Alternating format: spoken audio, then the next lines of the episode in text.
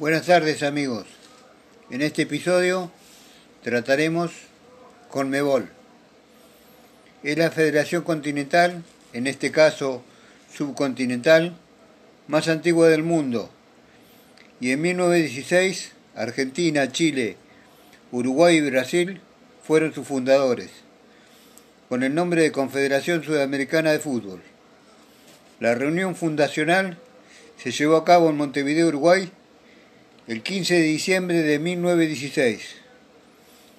Luego fue rebautizada con el nombre actual Conmebol. Competían regularmente entre selecciones.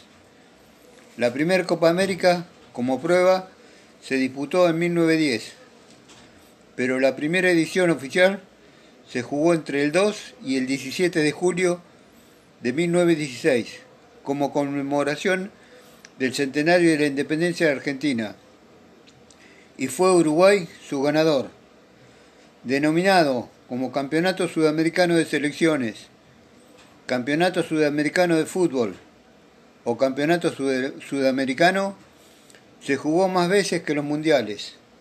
Es el tercer torneo internacional más antiguo del mundo, siendo el primero el British Champions, que se jugó desde 1883 hasta su última edición en 1984. Los Juegos Olímpicos que incluyen el fútbol por primera vez en 1908.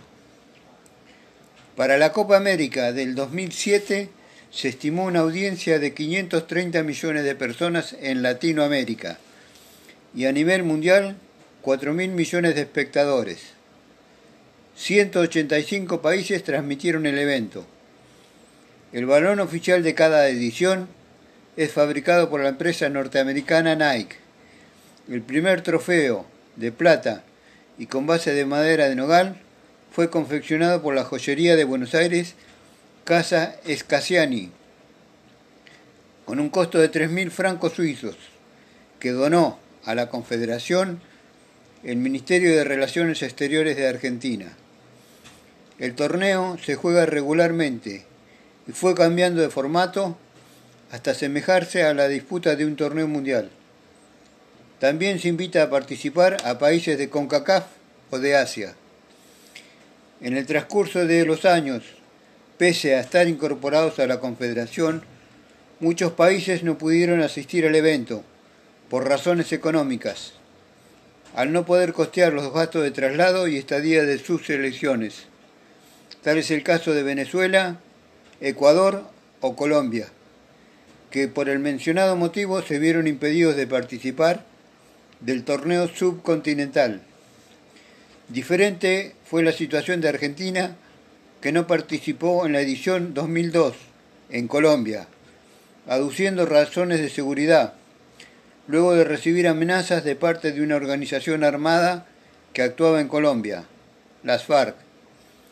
Conmebol cuenta con 10 asociaciones miembros permanentes, completando el número de participantes con países invitados. Es un torneo que ha ido evolucionando a través del tiempo y a través de poder vender el producto Copa América comercialmente, se ha logrado que los países puedan asistir a los torneos, ya que con el producido de la propaganda, el canon de TV y demás ingresos comerciales que genera el evento, se financian traslados, estadías, sueldo de los planteles, de jugadores, de técnicos, auxiliares y dirigentes. Conmebol recauda lo producido por el torneo y luego reparte para cada asociación el gasto efectuado.